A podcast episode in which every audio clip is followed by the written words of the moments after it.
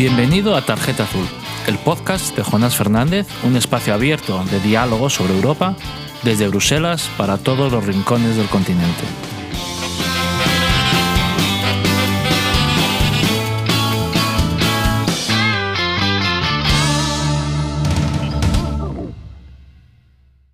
Buenos días, buenas tardes, buenas noches. Muchas gracias, como siempre, por acompañarnos en estos podcasts Tarjeta Azul eh, de debate y de eh, discusión y de análisis de la política europea. Como siempre, eh, empezaremos el capítulo de hoy con un breve resumen de lo acontecido en la Unión en los últimos 15 días y nos acompañará Ana Martínez para guiar el debate y, charlar, eh, en fin, entre los dos sobre, sobre la actualidad. Y después eh, pasaremos a una entrevista con eh, María Andrés, funcionaria del Parlamento Europeo, que es la directora de la Oficina del Parlamento en España. Eh, yo creo que es importante también eh, que conozcáis que el Parlamento tiene esta oficina en Madrid y otra en Barcelona y que desde ahí eh, también ayuda a, bueno, a comunicar, a acercar las discusiones, los debates del Parlamento Europeo y estoy convencido de que os resultará muy interesante la conversación con, con María. Así que, sin más, empezamos.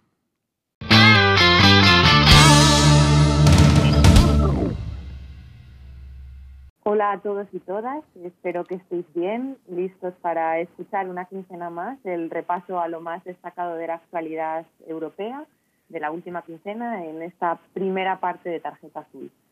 Como sabéis, uno de los grandes temas europeos del último año ha sido la creación, la tramitación y la puesta en marcha del paquete de recuperación de la Unión Europea.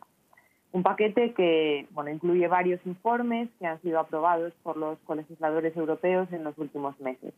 Además, uno de estos reglamentos, la decisión de recursos propios, que permitirá la creación de nuevos impuestos europeos y que es fundamental para emitir los 750.000 millones de euros de deuda comunitaria con los que se financiará el programa Next Generation EU, necesita también de la ratificación de los parlamentos nacionales de los 27 Estados miembros de la Unión Europea.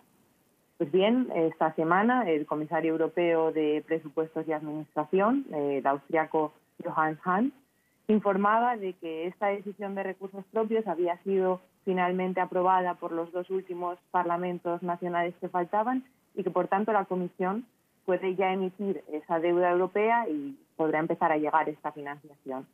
Jonás, ¿qué tal? Hola, buenos días, ¿qué tal? Muy bien.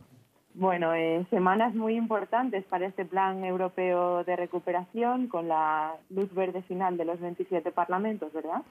Sí, sin duda. Eh, cerrábamos, como, como decías, el, el, marco legislativo, ¿no? las leyes europeas para eh, emitir esos 750.000 millones de euros y transferirlo a los estados a través de los planes nacionales de recuperación y resiliencia a final del año pasado. En los últimos meses los gobiernos han estado trabajando en esos planes que han presentado, que han venido presentando a la Comisión Europea, que tiene ahora un par de meses para evaluarlo y previsiblemente eh, en el mes de julio el Consejo aprobará formalmente los planes nacionales y esa aprobación eh, exige que el 13% de la financiación que corresponde a cada uno de los países ya se pueda adelantar. Pero claro, la Comisión necesita el dinero para poder ¿no? transferirlo a los estados. Y, el procedimiento presupuestario europeo es un poco peculiar porque las competencias en materia presupuestaria, eh, muchas de ellas siguen estando en los parlamentos nacionales y los parlamentos nacionales tienen que ratificar el acuerdo eh, del Consejo y del Parlamento por el cual se fondea ¿no? el presupuesto comunitario. Eh, finalmente, como decías, eh, los últimos países que quedaban rezagados en esa aprobación de, la decisión de recursos propios, que es un nombre, eh, es un nombre técnico aquí en Europa, lo han, lo han ratificado y con esa ratificación la Comisión pues ya puede endeudarse, ya, ya puede empezar a emitir deuda para con esos recursos transferirlo a los estados a partir de julio cuando esperemos que los programas ya, ya estén aprobados. La Comisión ha emitido deuda anteriormente y alguna vez hemos hablado del programa SURE, que ayuda a los estados a financiar los programas ERTES en, todos, los, en todos los países, ayudando a, financiar los, los, gastos de desempleo en estos meses de, ¿no? del impacto de la pandemia, pero esa deuda comunitaria se, se transfería a los estados como liquidez exclusivamente. ¿no? En esta ocasión, esa transferencia se va a realizar eh, fundamentalmente con subvenciones eh, directas y quedamos a la espera de, ¿no? los, del procedimiento de la Comisión para emitir deuda, que por cierto, de nuevo, en la emisión del programa SUR eh, sobre desempleo, pues ha llegado a colocar tramos de esa emisión de deuda tipos de interés negativo. es decir, que la Comisión tendrá que devolver menos dinero del que, ¿no? del que ha tomado prestado. En esta en estas circunstancias quizá ya no sea negativo, eh, pero seguramente serán a tipos de interés muy, muy, muy bajos, por supuesto más bajos que los tipos de interés que, están financiando a muchos estados de la, de la, Unión Europea. Y como decías, y siento este, este rollo que, os he soltado, eh, no es, eh, en fin, ya, ya se ha cerrado todo el trámite eh, procedimental para, para empezar a, emitir la deuda y transferirla a los estados. Así que una gran, una gran noticia. Desde luego, eh, no, la contextualización es sin duda más que necesaria porque, como comentabas, el procedimiento eh, presupuestario de la Unión Europea es bastante singular y, de hecho, bueno, una, un aspecto en el que sueles incidir muchas veces en tus intervenciones es el hecho de que eh, fundamentalmente el presupuesto europeo se financia a través de contribuciones de, la, de los Estados miembros de la Unión y que muchos de ellos hasta ahora eran eh, reacios a la creación de impuestos europeos que, que permitieran una financiación, digamos, directa de la Unión Europea vía impositiva. En ese mm. sentido, esta creación de nuevos eh, impuestos europeos eh, también, a través de la decisión de recursos propios, también tiene una, una gran importancia y podría constituir un primer paso hacia la construcción de una unión fiscal europea o cómo lo ves? Bueno, en estos momentos el presupuesto de la Unión eh, se financia en torno a un 10% con, con recursos, vamos, con, con, impuestos europeos, fundamentalmente con recursos que provienen de las, de las aduanas, ¿eh? y eh, el 90% restante son contribuciones de los estados, es decir, cada presupuesto nacional pone un, dinero correspondiente en el presupuesto de la Unión, eh, teniendo en cuenta su peso en el conjunto de la, economía.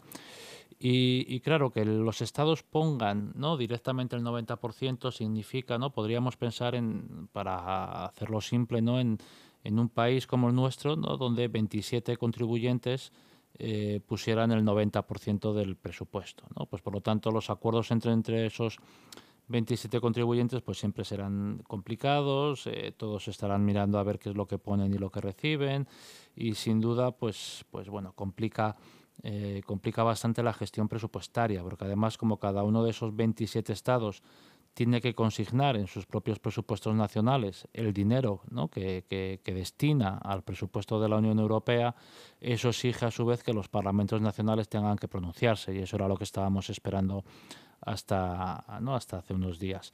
Eh, la, la, aprobación final de recursos propios lo que, lo que va a hacer es permitir a la Unión eh, emitir esa deuda, porque hay un compromiso eh, por parte de los, de los estados de contribuir al presupuesto comunitario. y por cierto, el compromiso es superior a los gastos ordinarios de la Unión y por lo tanto ese margen entre los compromisos de pago y los gastos ordinarios de la Unión es el margen, eh, podríamos decir en términos económicos, que usa la Comisión para poder emitir deuda y decir a los mercados dónde está el dinero para amortizarla en el medio plazo. Eh, la cuestión es que lo que eh, todavía tiene que esperar a propuestas legislativas adicionales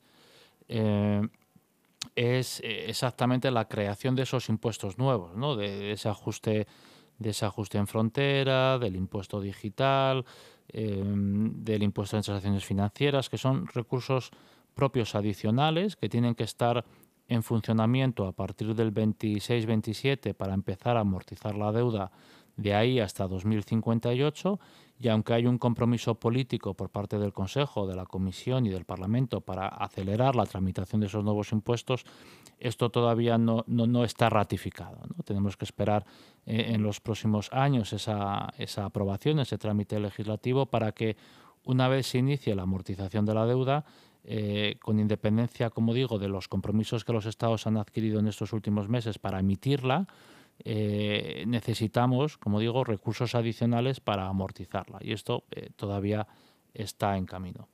Comentabas, bueno, que efectivamente todavía no están aprobados estos nuevos recursos, pero sí existe una hoja de ruta vinculante eh, bueno, para hacer un trámite legislativo para, para activarlos. En ese sentido, de uno de ellos, del ajuste de carbono en frontera que mencionabas, que además es muy importante para el desarrollo del Pacto Verde Europeo y para la industria de la Unión y, por tanto, para regiones industrializadas como, como Asturias. Se espera la propuesta legislativa ah, quizá antes de, las vacaciones de verano y además el Parlamento ya se pronunció eh, a favor de su, de su, de su creación en, un, en una resolución aprobada, aprobada recientemente, ¿verdad? Sí, eh, dentro de ese compromiso político al que hacíamos referencia entre el Consejo, Parlamento y Comisión para, para la entrada en vigor de nuevos recursos propios, eh, uno de ellos es eh, uno de ellos son los recursos ¿no? que, que, que, procedan de la introducción de ese ajuste en frontera por el CO2 importado, podríamos decir, que es un ajuste que va a suponer que las empresas de empresas fuera de la Unión Europea cuando quieran introducir sus bienes eh, en el mercado continental eh, tengan que abonar eh, un coste similar o un precio similar a lo que las empresas europeas están haciendo para, para emitir, es decir, por comprar los derechos, por los derechos de emisión, y esos recursos irán a alimentar el presupuesto comunitario y en este sentido a, amortizar, a, ayudar a amortizar la deuda que en estos momentos se va, se va a emitir. Eh, la Comisión tiene que, tiene que hacer la propuesta en las próximas semanas. Eh, de hecho, muy previsiblemente el 14 de julio eh, habrá propuesta legislativa del Parlamento y el perdona, propuesta legislativa de la Comisión y el Parlamento y el Consejo se han comprometido a tramitarla durante los próximos 12 meses para que esté en vigor a 1 de enero del 23. por lo tanto, compromiso de presentación de propuesta y compromiso tramitación y llegada a un acuerdo en Parlamento y Consejo durante, durante los próximos 12 meses, como digo, para poder tener el instrumento en vigor a 1 de enero del, del 23. Pues sin duda habrá que dar seguimiento a esta propuesta de la Comisión primero y después a la tramitación eh, por parte de los colegisladores de este impuesto para efectivamente ver cómo evoluciona y, esperemos se pueda, se pueda introducir como está comprometido el 1 de enero de 2023. Si te parece, eh, vamos pasando ya a la segunda parte, que como comentabas en la introducción, será una conversación con María Andrés Marín. Sí, muy bien, pues, pues vamos allá. Muchas gracias. A ti, hasta luego. Adiós.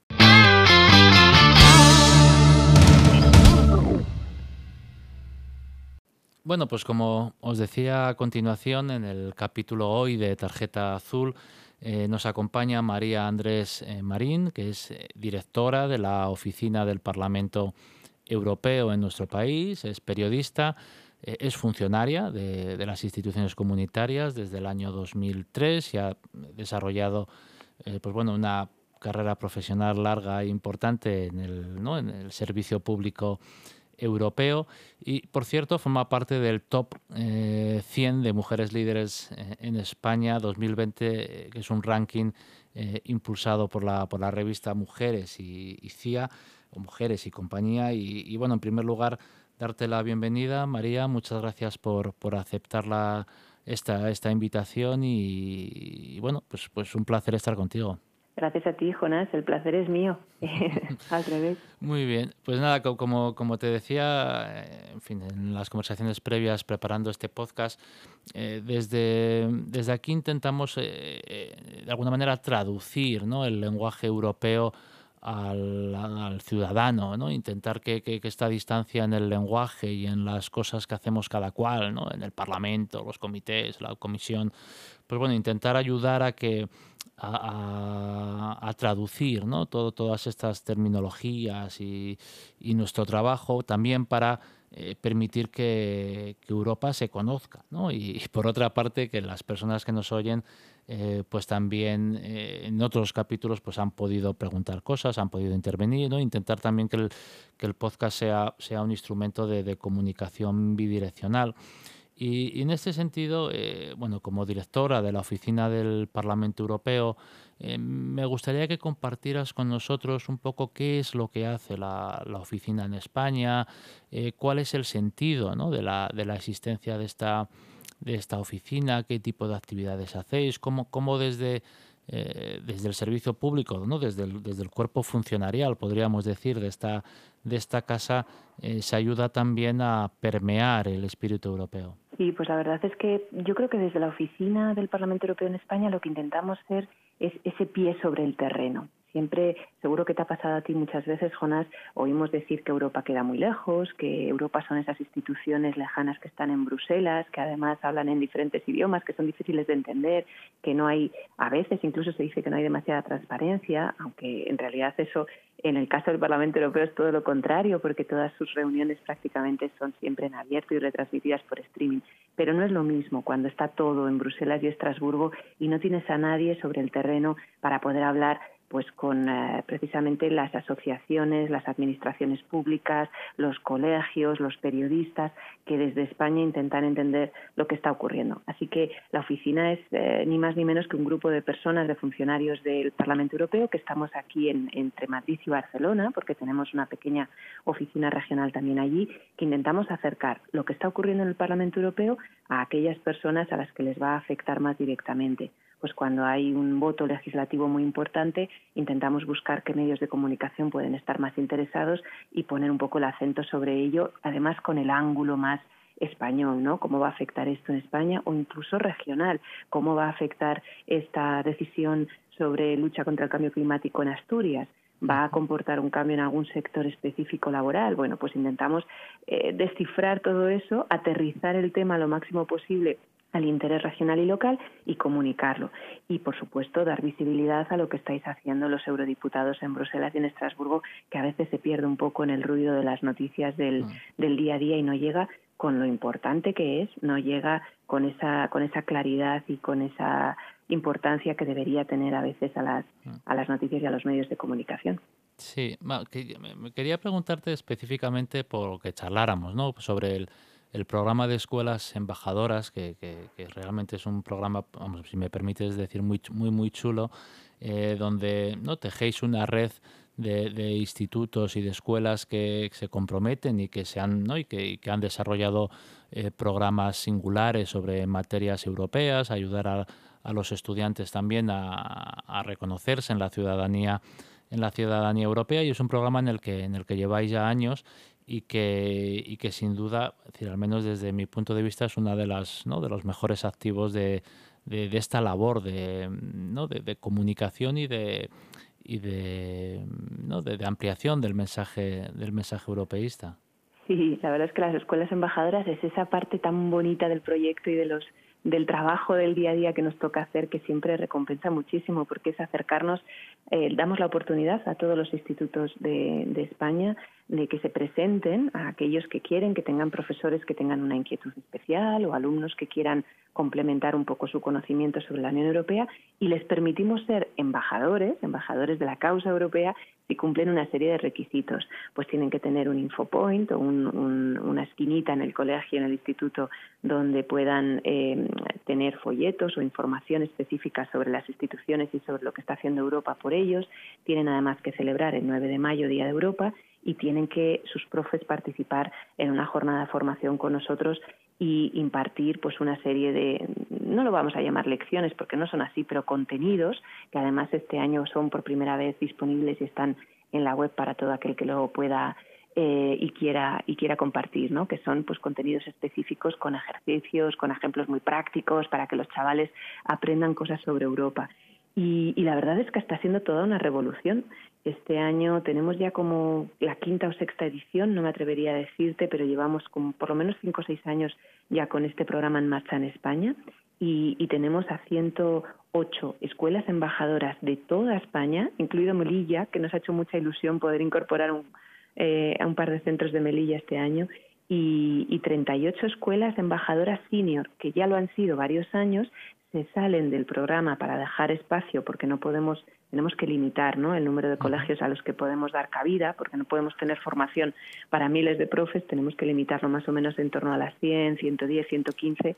Y, y lo que tenemos es eso, escuelas senior que se salen del programa porque ya lo han eh, organizado durante varios años, pero que se convierten en mentoras de los nuevos colegios que entran. Así que también entre ellos saben tejer esa red y sobre todo yo creo que la, una de las mayores ventajas es el poner en contacto a los profes y a esos chicos especialmente interesados para que creen ellos también esa red, ¿no? Y a veces acaban haciendo proyectos conjuntos y se presentan, por supuesto, a concursos y hacen videoconferencias entre ellos. Fíjate que eh, hace unos meses, por ejemplo, hubo un terremoto bastante importante en Croacia eh, que, que, destrozó toda una región de Croacia donde había una escuela embajadora que resultó totalmente derribada y los chavales tuvieron que irse encima de haber sufrido toda la pandemia sin poder eh, dar clases, se tuvieron que ir a casa y estuvieron varios meses sin poder volver a su colegio y se organizó una movida tan bonita y tan emocionante de escuela, de una, de una reacción de solidaridad en todas las escuelas embajadoras que los españoles, por ejemplo, pues hicieron un vídeo con intervenciones de un montón de chavales de colegios distintos para darles ánimo, para bueno mostrar esa solidaridad de escuela embajadora europea, ¿no?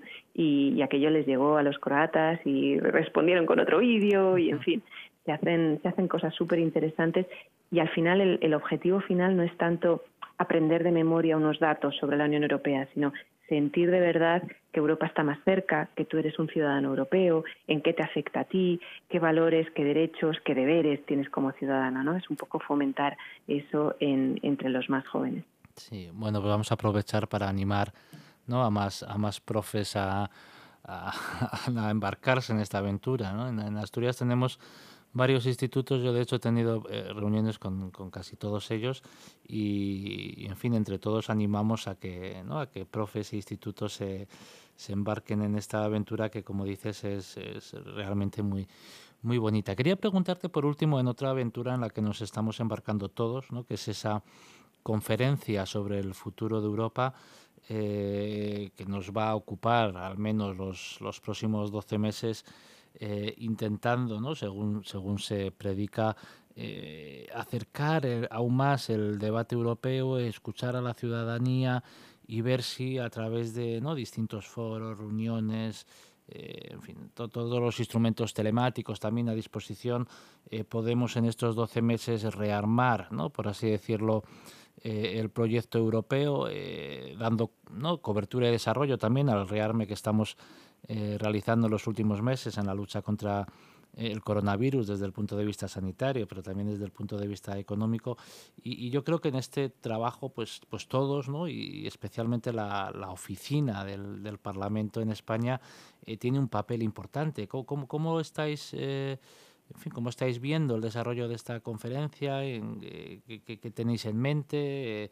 Bueno, que, que es, es, ese punto de información, ¿no? ¿Cómo puede, ese punto de comunicación y de información, cómo uh -huh. puede ayudar a, al, al, despliegue de, de, esta conferencia? Sí, pues mira, la conferencia es verdad que ha empezado con un cierto retraso porque había, bueno, pues problemas para ponernos de acuerdo entre las instituciones en quién componía y cómo se componía la conferencia, cómo dar más visibilidad, sobre todo el Parlamento Europeo siempre había querido darle un peso muy específico a la gente joven entre la ciudadanía y se ha conseguido que haya un 30% de gente joven eh, participando en esos plenos de debate que va a haber y, también a los parlamentos nacionales, por ponerte solo dos de los muchos ejemplos. Entonces, una vez que hemos llegado al acuerdo y que por fin conocemos esa composición de quién va a participar en los debates a nivel institucional, en esos plenos específicos que vamos a organizar, se abre ese proceso de reflexión que tiene que incluir, o por lo menos esa es la ambición que tiene la conferencia, a toda la ciudadanía, a los 450 millones de europeos, que aquellos que quieran puedan expresarse en cómo creen ellos que debería gestionar la Unión Europea los retos globales que vamos a tener en el futuro, como tú muy bien decías, a raíz del COVID, a raíz de la crisis económica o como consecuencia del Brexit o para luchar contra el cambio climático, por poner solo algunos ejemplos. ¿no? Entonces, eh, ¿cómo se puede participar y qué papel tiene la oficina? Bueno, los ciudadanos que quieran pueden participar simplemente organizando sus propias actividades, debates o eventos y cuando tienen unas conclusiones específicas que quieren compartir, las pueden introducir en una plataforma que está en, eh, uno lo mete en Google y lo encuentra muy fácil, plataforma para la conferencia sobre el futuro de la Unión Europea y que gestiona en este caso sobre todo la Comisión Europea. Es como una página web, uno se registra, da su nombre, dice que va a respetar los valores fundamentales de la Unión Europea y que no va a insultar a nadie y que solo va a contribuir al debate y puede volcar esas conclusiones. ¿Qué es lo que hacemos nosotros en la oficina del Parlamento Europeo? Pues aprovechar todas esas herramientas. Tenemos la plataforma para que la gente meta sus, sus eh, opiniones y propuestas. Tenemos los plenos donde habrá una composición de ciudadanos y de instituciones, eh, incluidos 108 eurodiputados en esos plenos, que también tienen que hacerse, saber hacerse oír y que también tenemos que dar mucha visibilidad desde, desde aquí en España de lo que se está decidiendo y proponiendo. Entonces nosotros, nuestro papel fundamental va a ser organizar nuestras propias actividades, que intentaremos también que sean a nivel regional y local, a ver en qué formato nos permite el coronavirus eh, organizarlo, ¿no? Si será un formato híbrido, si será mucho más presencial, si nos dejarán salir de Madrid en septiembre para organizar, espero que sí, debates con gente joven, sobre todo en las distintas regiones, y, y consiste en eso, en realizar, en hacer un poco de ruido con medios de comunicación, con asociaciones juveniles, con entidades, con administraciones públicas. Ayer estábamos con la comunidad de Murcia intentando ver qué tipo de actividades vamos a organizar sobre la conferencia, pues mover un poquito toda la estructura que siempre hay en marcha de personas y entidades que estén interesadas y, darles a conocer muy bien lo que se está discutiendo y cómo pueden ellos contribuir. Y celebrar actividades donde los diputados estéis, eurodiputados, muy presentes para que podáis hablar directamente con los jóvenes, como en las terrazas de Europa, Jonas, quitarnos la corbata, ¿no?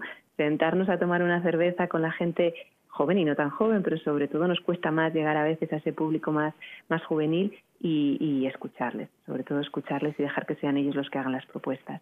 Para ello, perdona, que no quiero, no quiero terminar sin decirte, Jonás, una cosa que nos interesa muchísimo dar visibilidad, que es que el Parlamento Europeo tiene habilitada también una base de datos, un, digamos, un grupo, una comunidad online que se llama juntos.eu, si también eh, cualquiera que nos esté escuchando se puede meter y ver y si uno se, se registra en esa en esa también plataforma o, web, lo que recibe es pues actualizaciones de, de, todas las cosas que estamos organizando en el Parlamento Europeo y en la oficina del Parlamento en Madrid y Barcelona y invitaciones específicas, que no se preocupe nadie, que no, no spameamos a nadie, que son a lo mejor un par de veces al mes una newsletter donde se dice lo que estamos haciendo y en qué cosas se puede participar, simplemente registrándose.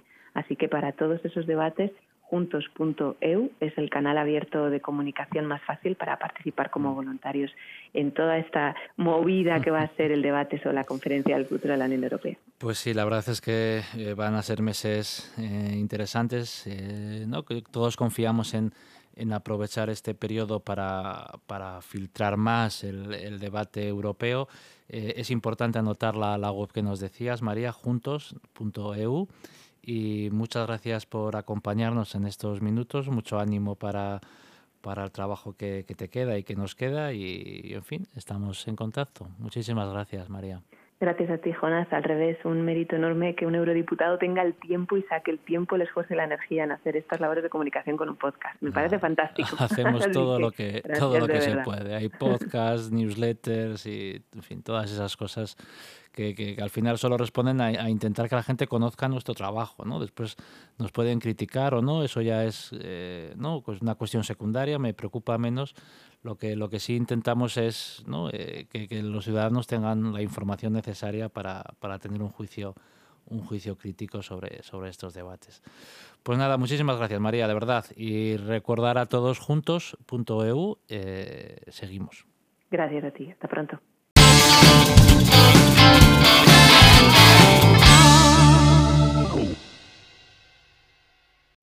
Bueno, pues esto ha sido todo por hoy. Eh, muchas gracias. Espero que os haya eh, resultado interesante y también entretenido, porque también se trata de, entretener con la información y la comunicación europea. el, ritmo de vacunación va muy rápido, esperemos que siga así y que eh, de verdad veamos ya eh, la COVID como una cuestión del pasado en los próximos meses. Esperemos que sea rápido. Y sin más, eh, daros un fuerte abrazo y aquí quedamos pendientes del siguiente capítulo.